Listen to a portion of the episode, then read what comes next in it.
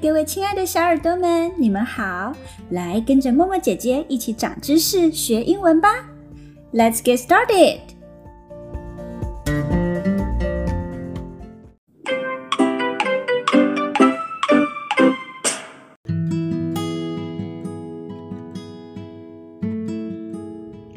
哇，多多，才中午你就打哈欠。你是不是昨天晚上又看电视看太晚了？没办法啊，昨天晚上我准备睡觉前，突然冒出一部好好看的卡通哦。真是的，有好看的卡通也没通知我一下。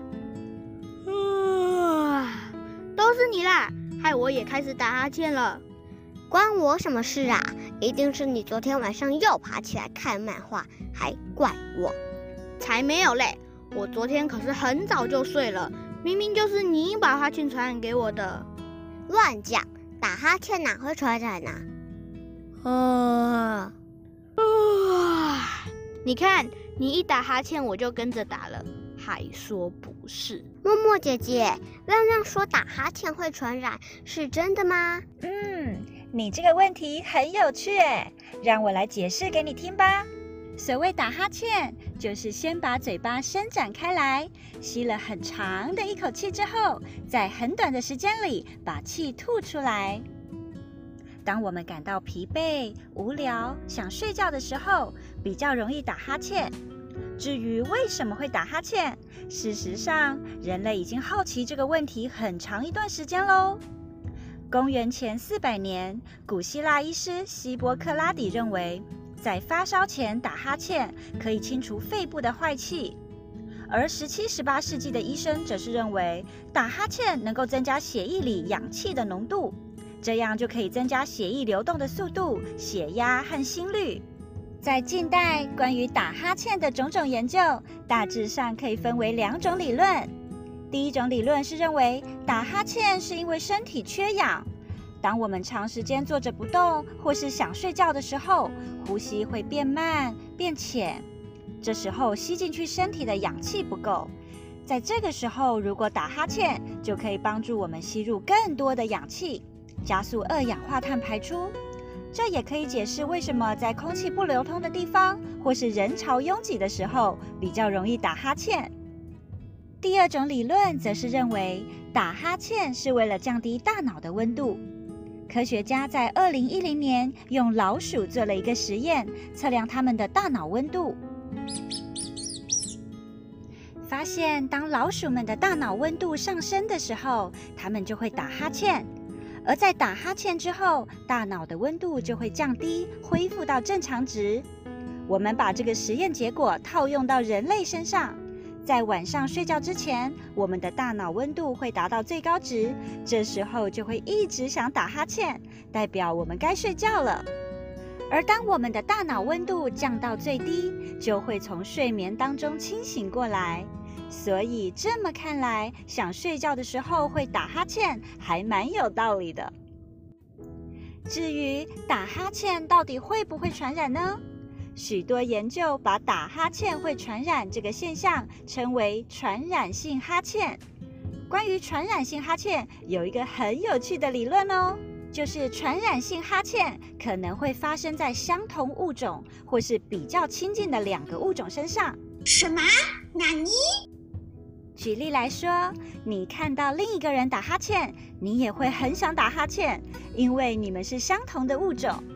而你看到小狗狗打哈欠，你也会很想打哈欠，那是因为狗狗是人类的好朋友。虽然传染性哈欠的机制还没有被研究出来，但因为传染性哈欠都发生在比较亲近的两个物种身上，所以科学家推测，传染性哈欠和同理心有很大的关系。当你看见别人在打哈欠，在你大脑中负责同理心和社交技巧的区域就会被激发，所以你就会跟着打哈欠了。多多，这样的解释你懂了吗？懂了，谢谢默默姐姐。啊，你到底有多累呀？不好意思啦。亲爱的小耳朵们，大家有没有觉得我们的身体真的很奥妙呢？人类为什么会打哈欠，以及打哈欠究竟会不会传染？虽然科学家提出了各种理论和猜想，但是直到如今仍然是个未解的谜题哦。如果你们知道答案的话，赶快写信告诉我吧。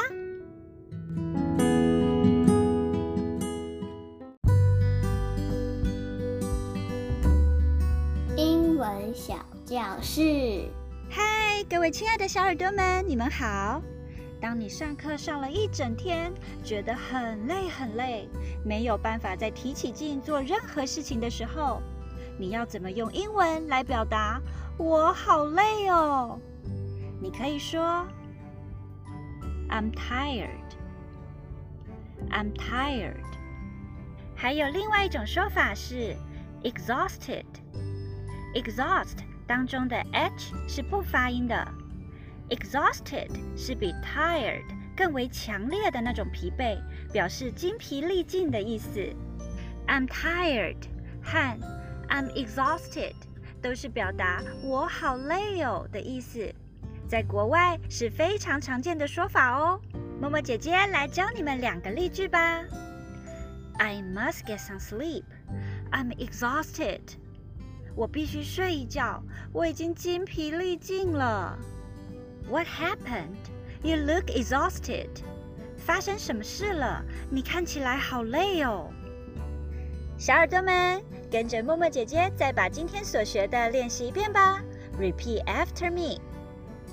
I'm tired. 我好累哦。I'm exhausted. 我筋疲力尽了。哇！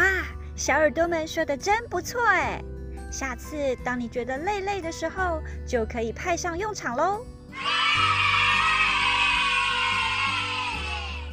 今天的英文你学会了吗？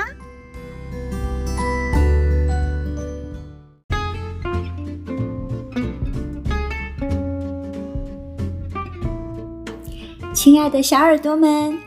别忘记要保持对这个世界不停探索的热情和好奇心，你会发现学习知识真的很有趣哦。Thank you for listening. See you next time.